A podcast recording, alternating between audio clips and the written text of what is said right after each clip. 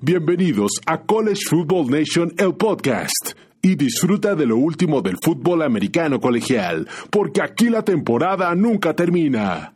Hola Nation, ¿cómo están? Bienvenidos al podcast de College Football Nation, en donde nos encuentran en iTunes, Spotify y también en nuestra página web que es collegefootballnation.net. En este podcast encontrarás el audio de todo lo que está pasando en el fútbol americano colegial de la NCAA de los Estados Unidos, División 1, en donde vamos a analizar, debatir, les daremos todas nuestras opiniones personales. Bueno, comenzamos con el día de hoy.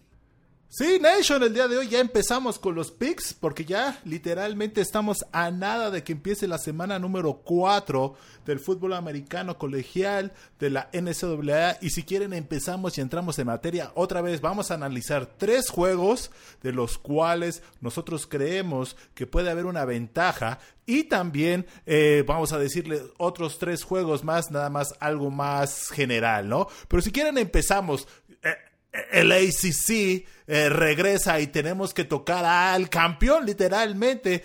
Yo sé, como les dije, no me gusta mucho hablar de los equipos que nunca he visto y también por eso yo nunca doy mis mejores 25 equipos por lo mismo, porque cuesta mucho trabajo descifrar qué tienen y qué no tienen.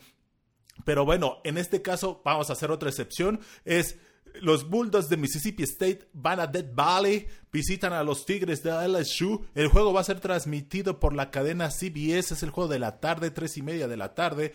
Y las líneas, acuérdense, las líneas van cambiando. LSU está menos 19.5. Llegó a bajar al momento de la historia en 16.5. Ojo con eso. Altas, bajas, igual. Eh, salió la línea con 55.5 y llegó a bajar, eh, bueno, a subir a 57. Y, y bueno, ¿qué está pasando? El pequeño resumen que nosotros vemos es en el caso de los Bulldogs, este año están estrenando head coach y es Mike Lynch. Sí, el, mismo head coach que tuvo el gran éxito con los Cougars de Washington State, con su ofensiva explosiva, que literalmente, imagínense, el programa de Washington State estuvo a un juego de llegar al, juego de campeonato del Pac-12 el cual perdieron ese juego, perdieron en el Apple, en el Apple Game, que es el clásico entre Washington y Washington State, hace tres años, y después el año pasado tuvo un muy buen año, pero no le dio eh, ahora sí eh, los resultados porque llegó Oregon y llegó más fuerte. Y bueno, este, este año se estrena con el equipo de los Bulldogs de, Mississippi State. Veamos qué pasa, si pudieron adaptarse. Creo que ese es el principal resumen que les podemos decir. Si pudo Mike Lynch en, este en esta temporada de pandemia instalar lo que él quiso para poder llevarlo. O se está yendo con lo básico. Eso es lo que vamos a ver y eso es lo que nos lleva más la incógnita realmente. Por eso eh, eso es muy complicado. Y por la otra parte, LSU, la salida de cantidad de talento impresionante y empezamos por la cabeza, empezamos por la salida de Joe Burrow, el trofeo Heisman y 14 jugadores más aparte de Joe Burrow, en los cuales 5 jugadores fueron seleccionados en la primera ronda del draft. Eso esa es una pérdida impresionante de talento y por eso mucha gente pone a LSU como que va a quedar en segundo o tercero de la división oeste del ACC. Eh, SEC, perdónenme. y bueno, también cabe señalar la salida o la pérdida del coordinador ofensivo como el coordinador defensivo, eso tiene que impactar a los Tigres de, LSU, a los campeones. Demasiado talento se les salió este año. Equipos como Alabama, eh, bueno, ¿Qué equipos? Alabama lo vive eh, todos los días. Entonces, por eso nosotros mencionamos que Nick Saban es el GOAT, porque año con año se le sale talento tanto de coaches, coordinadores y jugadores. Entonces, y el equipo sigue siendo lo mismo. LSU tiene muy buena base, reclutó bien, pero veamos cómo se ajustan por lo mismo de la pandemia, ¿no? Y bueno, también cabe señalar que el coreback titular, ya se mencionó, va a ser Lex eh, Miles Brenner, jugador junior de cuarto año, que literalmente ha tenido muy poca actividad, nada más ha lanzado para 40 pases, entonces, eh, en toda su carrera eh, universitaria. Entonces, veamos qué pasa. es interesante ver que llegase a pasar, qué puede pasar. Eh, las estadísticas de los últimos tres años mencionan que eh, LSU se lo lleva, se lleva, eh, lleva dos ganados, un perdido. Eh, LSU ha cubierto la línea dos veces. Las tres veces, ojo, las tres veces han sido bajas. Y otra vez vuelvo a recorrer, o recordar, discúlpeme, que al día de hoy, cuando yo estoy viendo la línea, está en 55.5. Entonces, yo creo que sí van a ser bajas por el tema de la falta de coordinación ofensiva va a estar muy complicado engancharse. Eso es lo que yo veo en esta ocasión. Y también lo que estoy viendo que, por ejemplo, eh, tres estadísticas o de tres datos históricos que tiene Mississippi State es que en los últimos de los últimos nueve juegos, tres veces ha cubierto la línea. Ojo con eso. Y también de los últimos seis juegos que ha tenido contra LSU cuatro veces ha cubierto la línea. Entonces, ojo con eso. Pero hay otro tema. Ahora, un tema a favor, un tema en contra y otro tema en contra para los Bulldogs. Es que Mississippi State, de los últimos siete juegos de visita, no importado dónde sea, tiene un récord de un ganado, seis perdidos contra la línea. Entonces eso no nos habla muy bien. Y ¿Qué pasa? Por el otro lado, los campeones es de los últimos cinco juegos, cuatro veces han cubierto la línea. Pero ojo, era, eso era con Joe Burrow. Ahora vamos a ver cómo les va con el coreback Miles Brennan. Entonces, ojo, por eso eh, les digo que hay, tienen que tener mucho cuidado en lo que están viendo y que van a estar apostando. Eh, yo digo, ahorita les voy a decir yo qué apostaría, ¿no? También, eh, este LSU tiene de sus últimos juegos contra eh, sus últimos 18 juegos contra equipos de la conferencia del sureste, de que es el SEC, tiene un récord de 13 veces ha cubierto la línea. Entonces, eso, eso habla muy bien. Pero de los últimos 8 años o los últimos 8 juegos en el cual se juega en la semana número 4 que en la que estamos, LSU tiene una vez cubierta la línea. Entonces, de los últimos ocho juegos. Entonces, por eso les digo que es muy ambivalente. además, esto menciona la historia. Semana 4 para LSU y los Bulldogs y la completamente la, la, conferencia del SEC es la semana número uno. Entonces, este dato es un poquito más engañoso que otra cosa, pero de todas maneras se lo paso para que ustedes lo vean, ¿no? Eso ese es el dato que les tengo al día de hoy de este juego. Y bueno, uno de los clásicos del Big, del Big 12, perdóname, es Texas contra Texas Tech. Eh, eh, se televisa por Fox. La línea, eh, cuando yo la vi, salió en 15.15, menos 15.5, perdón, contra, a favor de Texas.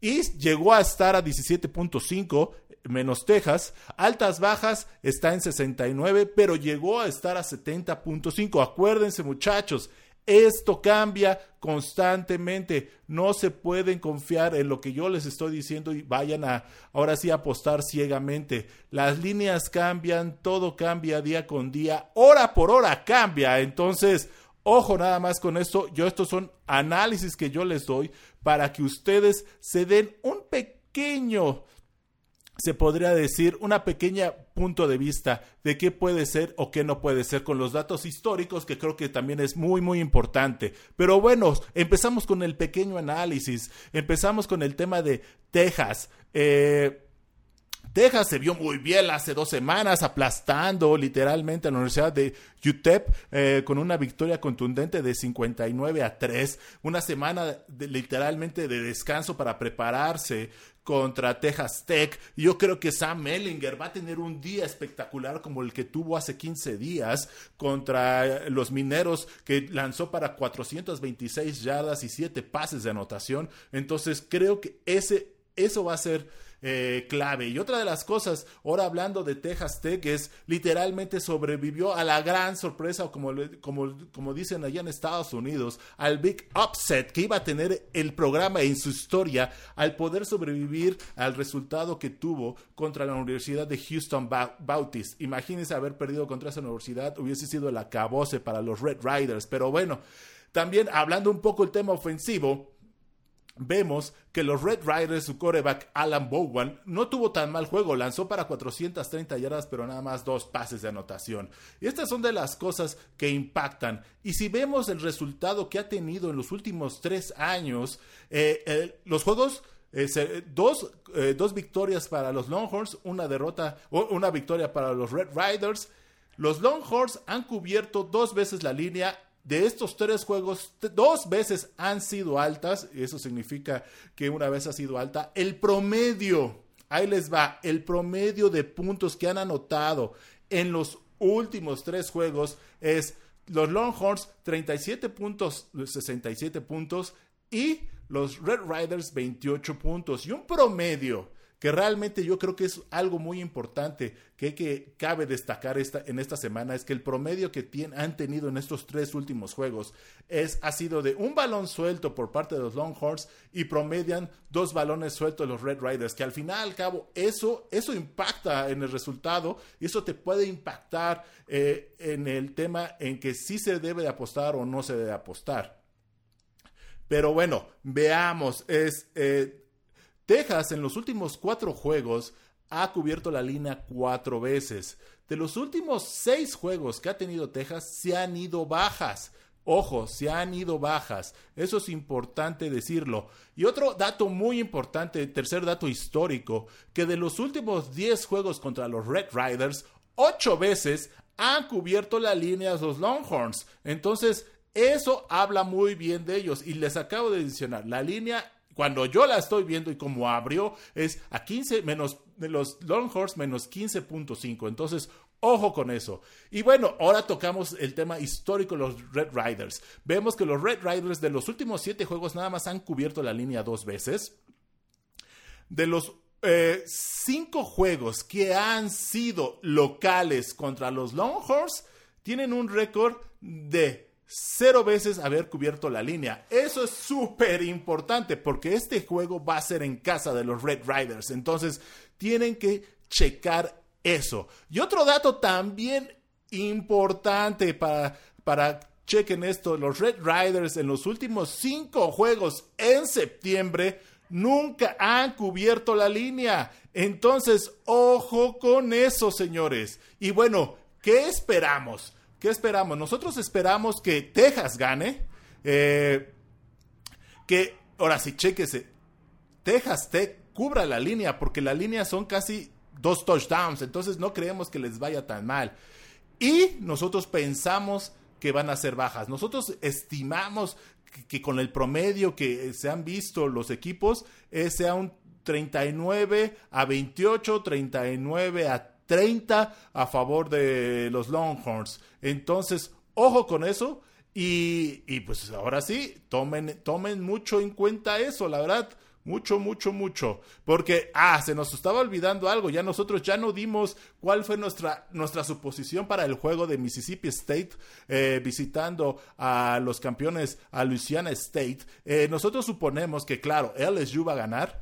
Y nosotros suponemos Ojo, porque la defensa de LSU es la menos que ha tenido menos daños, van a poder contener a la ofensiva de los Bulldogs, pueden cubrir la línea. Eh, acabe mencionar que la línea de, está en 19.5 a la apertura, pero bajó a 16.5, ojo en eso. Y creemos que pueden ser altas. Las altas, ¿por qué? Porque están en 50, abrió en 55.5, ojo, acuérdense, cambia a hora con hora. Entonces, eh, nosotros pensamos que Mississippi puede estar metiendo entre 21 a 28 puntos y LSU se va a destapar, ahora sí, destapar con como 50 puntos. Entonces, pueden ser altas, pero ojo con eso. Más que nada, no sabemos cómo va a estar la ofensiva, ¿no? De LSU por todas las salidas que han tenido, que es principalmente uno de los puntos más importantes que podemos destacar y que no se confíen. Pero ojo, siempre hay que irle con el campeón, siempre hay que estar con estos eh, eh, equipos que siempre llegan y bueno, en ese, ese es el tema, ya dimos ahora sí unos pequeños puntos de vista, ¿no? Y ahora el tercer juego, el que creemos que también puede haber algo de qué hablar, es la visita de los Wildcats de Kansas State a Norman, Oklahoma, visitando los Sooners de Oklahoma a mediodía. Va a ser este juego televisado por Fox, Fox Sports. La línea abrió con menos 27 puntos sobre Oklahoma y llegó a estar a menos 28.5. Altas, bajas, abrió la línea en 59.5, pero no ha cambiado mucho. ¿eh? Eh, se ha subido nada más un punto en la historia, ¿no? En lo que desde que se abrió hasta que estamos haciendo este podcast llegó a estar a 60.5, dependiendo cómo esté la situación.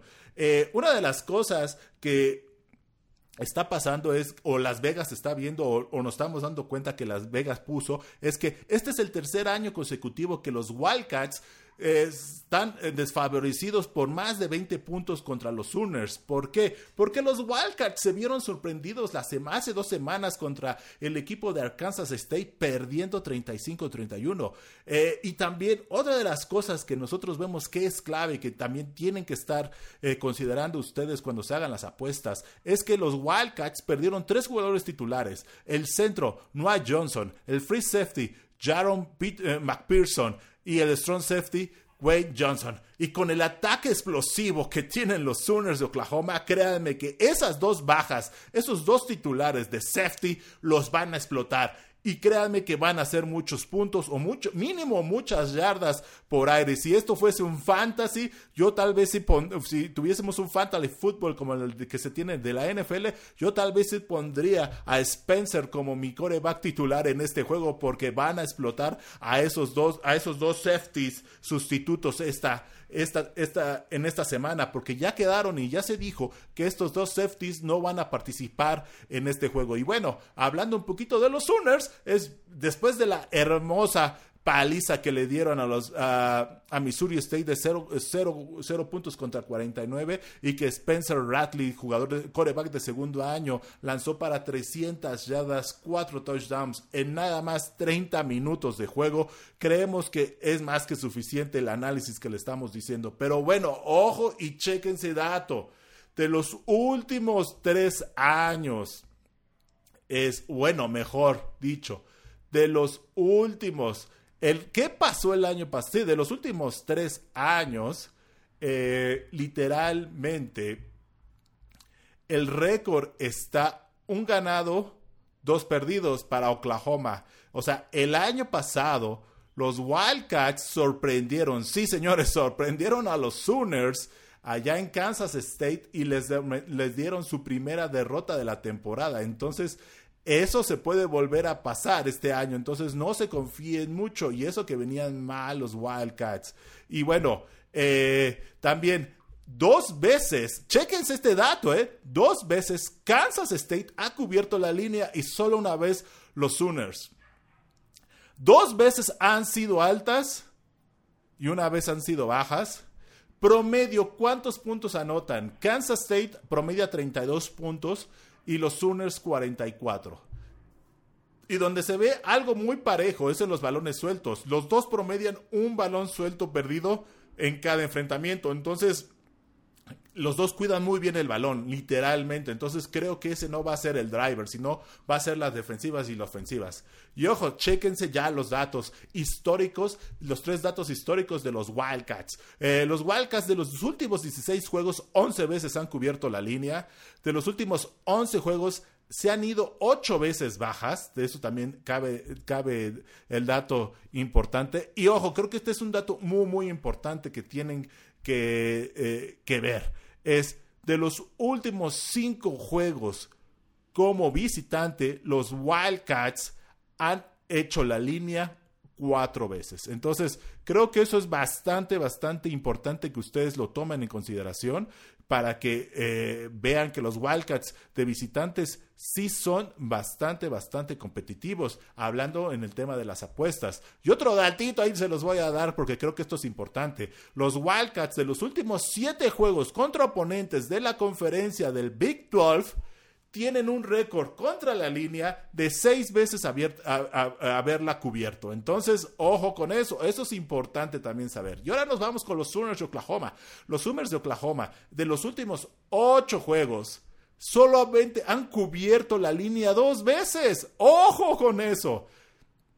Y otra vez, de los últimos seis juegos, los Sooners se han ido cinco veces bajas. Sí, cinco veces bajas, porque como tienen una ofensiva tan explosiva, les meten muchos puntos.